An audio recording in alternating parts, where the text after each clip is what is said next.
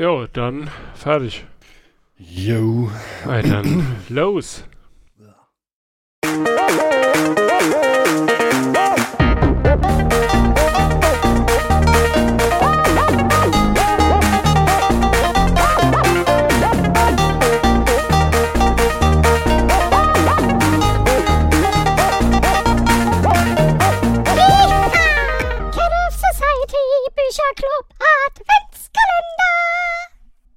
Wie immer Unterbrechungsfrei in Areal 12 fett gedrückt. Türchen 17. Also mir macht das keinen Spaß. Dir, Knottler? Nee, auch nicht mehr so wirklich. Natürlich Spaß. verarscht. Euch machen wir das doch gern. Natürlich. Wie ist denn der Titel des heutigen Scheißhefts? Aus der Reihe Jerry Cotton, sein letzter Auftrag. Oh, jetzt muss ich wieder, jetzt muss ich wieder aufpassen bei meinen ähm, Aufzeichnungen, sonst kann ich das Ende der Geschichte nicht erraten. Wer ist denn der Autor oder die Autorin des Scheißhefts? Tja, da geht mal wieder nicht hervor. Mhm. Dann die nächste Frage, denn vielleicht beantwortet das den fehlenden Autoren oder die fehlende Autorin. Ist es ein Scheißheft? Ich würde sagen, jein. Oh, oh. Ja, Das ist von dir, aber das ist ja schon fast ein Ritterschlag. das ist jetzt, glaube ich, zum ersten Mal passiert. Freunde. Nee, ich glaube ich glaub zum zweiten Mal. Ich glaube, ich hatte schon mal was, äh, was kein Scheißheft war. Ja, ist, ist, ist ganz okay. das war, Zwar glaube ich, auch Jerry okay. Das kann natürlich möglich sein, ja. Das ist so lange her. Vielleicht hätten wir äh, Vito doch dazu bewegen können. Er ist ja so ein Geheimagentenfreund und James Bond, Jerry Cotton, das ist doch naheliegend. Naja, ähm, bevor ich mich hier wieder um Cock und Kragen rede, Der hat's dir mittlerweile angetan. auf jeden Fall, ich glaube, das wird unser erster Merch. so ein Riesen-T-Shirt. Cock und Kragen. Naja, äh, was ist denn deine Lieblingswerbeanzeige? Wenn jetzt Viagra-Werbung kommt, wäre das natürlich perfekt, aber Ah, es würde, es würde passen wie die Faust aufs Auge, aber leider ist ein ziemlich neues Scheißheft, also werbefrei. da frage ich mich jetzt tatsächlich, ob sie irgendwann ihre Werbekunden verloren haben. Hm. Weil es gab ja, Vielleicht- also so ein paar, in ein paar Heften ist ja quasi Eigenwerbung, also für den eigenen Verlag. Und ganz zu Beginn waren da ja noch so richtig große Ma äh, Marken drin wie Prosta Forte und Kanu Fink, also alles, äh, was, was der ältere oder die ältere Menschen brauchen. Naja, Ja, ich glaube, es haben sich auch vielleicht äh, irgendwelche Werberichtlinien geändert, dass man so für manche Dinge einfach nicht mehr so werben darf. Naja, also wenn, wenn, ich mir Internetwerbung so anschaue, ich glaube kaum. Das Ich Internet ist ein rechtsfreier Raum. Ja, genau. Ich glaube, ich gehe eher davon aus, dass äh, das Werbebudget möglicherweise bei der einen oder anderen Firma einfach effektiver genutzt wird und die Zielgruppe dort ähm, sowieso eine Flatrate beim Arzt hat. Äh, da muss man zumindest für Medikamente keine Werbung mehr machen. Nun ja, ähm, ich gehe davon aus, dass ich mir die Frage selbst beantworten kann. Da Jerry Cotton so ein Profi ist, wird oder wurde vermutlich nicht geschnackselt. Äh, in der Tat, es wurde nicht geschnackselt. Jerry und ich sind beides sehr gute Detektive. Ähm, wir-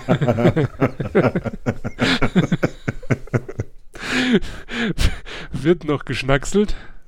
Äh, nein, in, also, nee, nach dieser Geschichte auch nicht.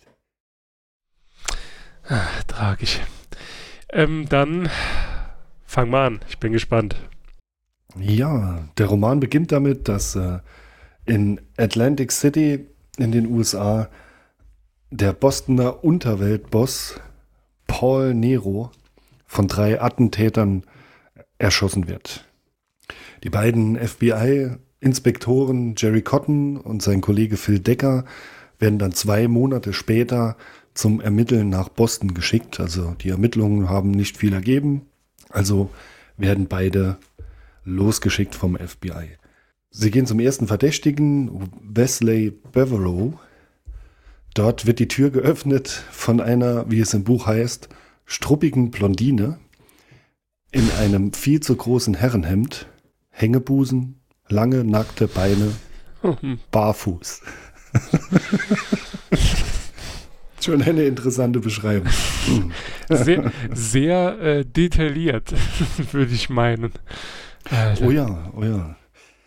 Ähm, zu den beiden anderen Verdächtigen, Carl Donnard und Hugh Schuler, äh, können sie nicht mehr fahren, weil natürlich äh, Wesley Beverow von seiner struppigen Blondine im Fitnessstudio, wo gerade erst angerufen wird und gewarnt wird, er sammelt die beiden anderen ein, äh, handelt mit ihrem Auftraggeber einen Bonus aus und äh, dass sie einfach eine Zeit lang untertauchen. Sie sollen dann zum Auftraggeber fahren und äh, sollen den Schlüssel für ein Haus irgendwo im Nirgendwo bekommen und ihren äh, ja, zugesagten Bonus. Auf der Autofahrt dorthin kommt ihnen dann plötzlich ein Monster-Truck entgegen.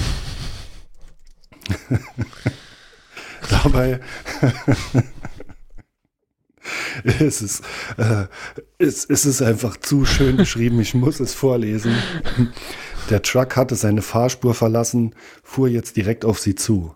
Beverow bremste blitzschnell und so fest er konnte. Der Lastwagenfahrer nicht. Somit waren die drei, äh, drei Mörder von Paul Nero tot. Ihr Auftraggeber hatte sie umgebracht und äh, Jerry und Phil tappten wieder völlig im Dunkeln. Sie gingen die Sache dann von der anderen Seite an, schauten sich die Alibis der drei Verdächtigen an und kamen da jeweils auf den Anwalt Jacob Hankman, äh, der ihnen wohl die Alibis besorgt hat. Sie besuchen den Anwalt, der als völlig fertig und drogensüchtig beschrieben wird. Der tickt dann aus, bedroht die beiden Inspektoren mit einer Waffe, wird von ihnen überwältigt und verhaftet. Dann wird zufälligerweise, weil unbedingt städtische oder ne, städtebauliche Bauarbeiten nötig sind, auf dem Friedhof, Friedhof auf dem Paul, Paul Nero beerdigt wurde, müssen äh, Leichen, Gräber, Särge umgebettet werden. Natürlich auch der Sarg von Paul Nero, obwohl der erst zwei Monate da liegt, keiner weiß warum. Da passiert es bei den Bauarbeiten, der Sarg fällt vom Bagger, geht kaputt und ist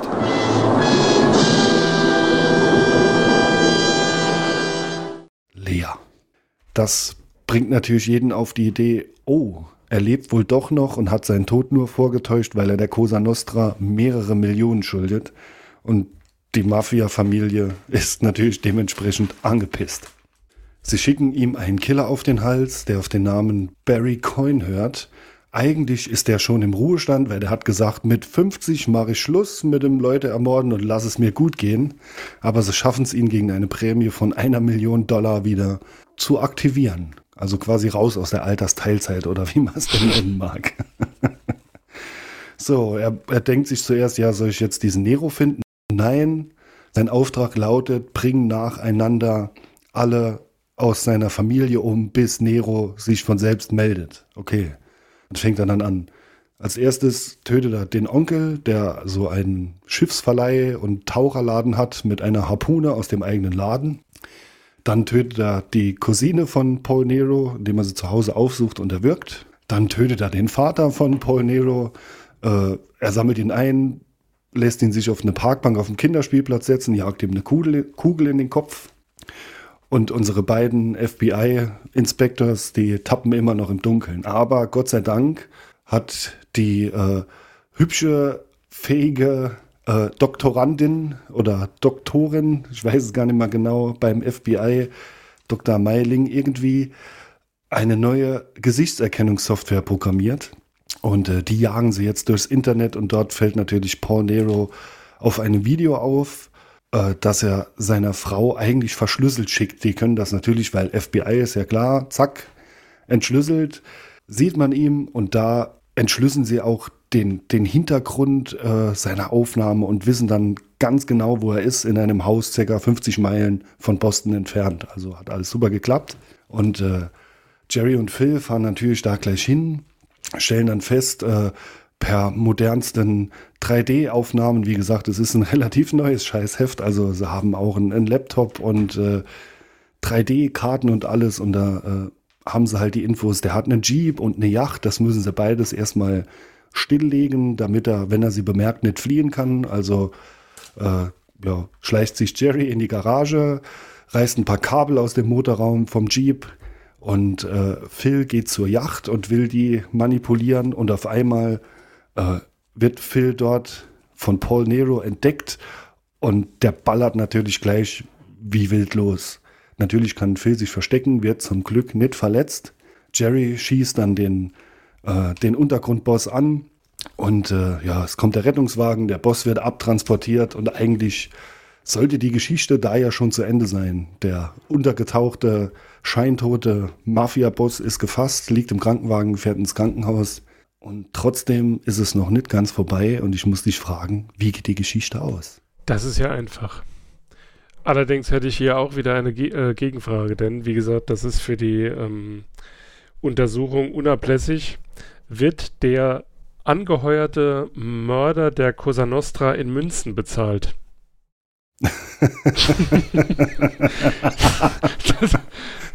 in, in für, die, für die, die den Witz nicht verstehen, scrollt einfach wieder zurück. Ähm, gut, also, aber mit dem hat es sicher zu tun, denn der Auftrag wurde immer noch nicht ausgeführt.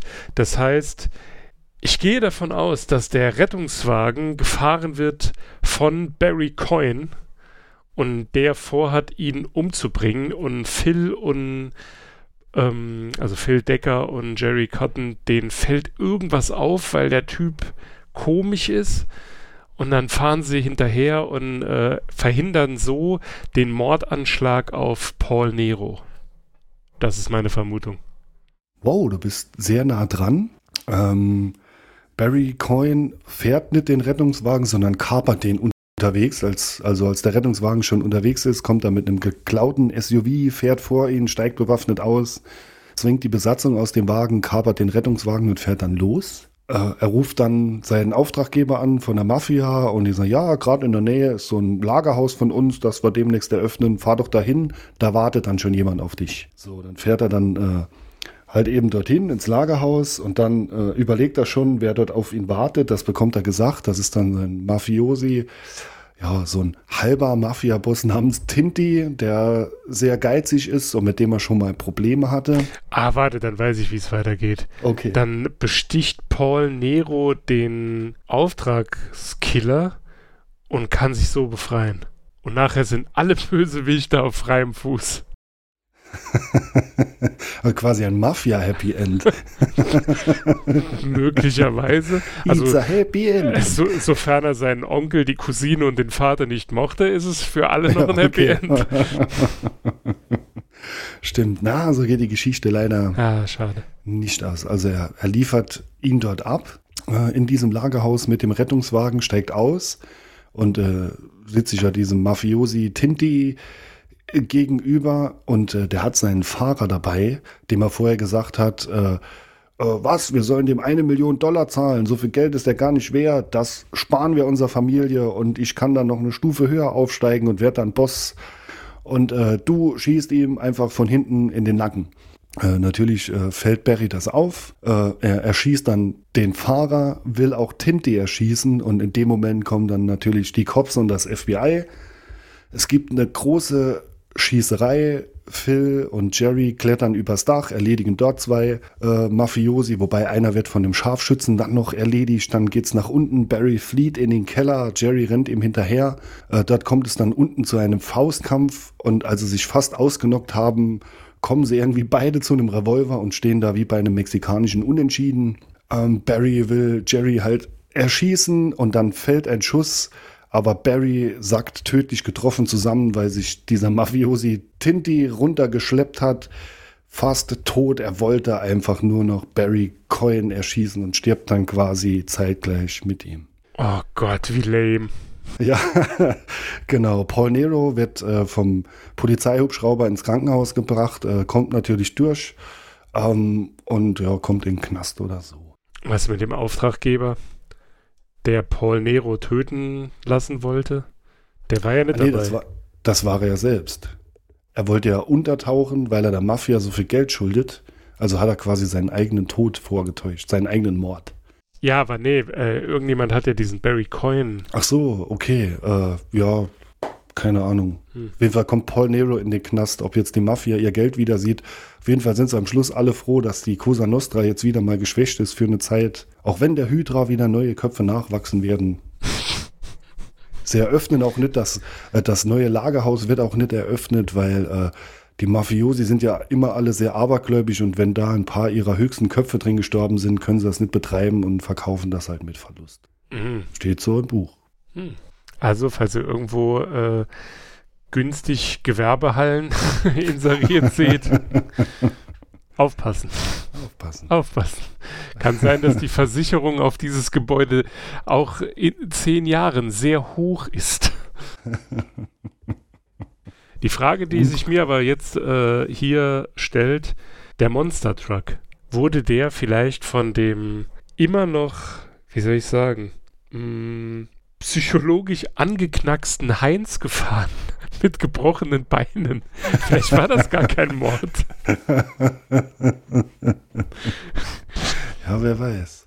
Vielleicht kam auch Heinz von vor, nee, Heiko von vor ein paar Tagen vorbei. Ach stimmt, der hieß Heiko. Heinz. LKW fahren. Ja, genau.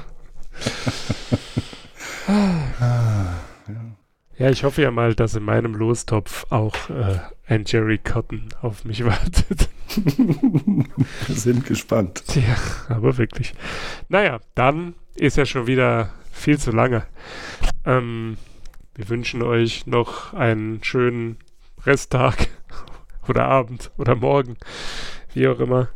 Viel Spaß und äh, morgen ist ja, glaube ich, auch wieder so ein Türchen. Ne? Tschüss. Tja, das Leben ist hart. Auf Wiederhören.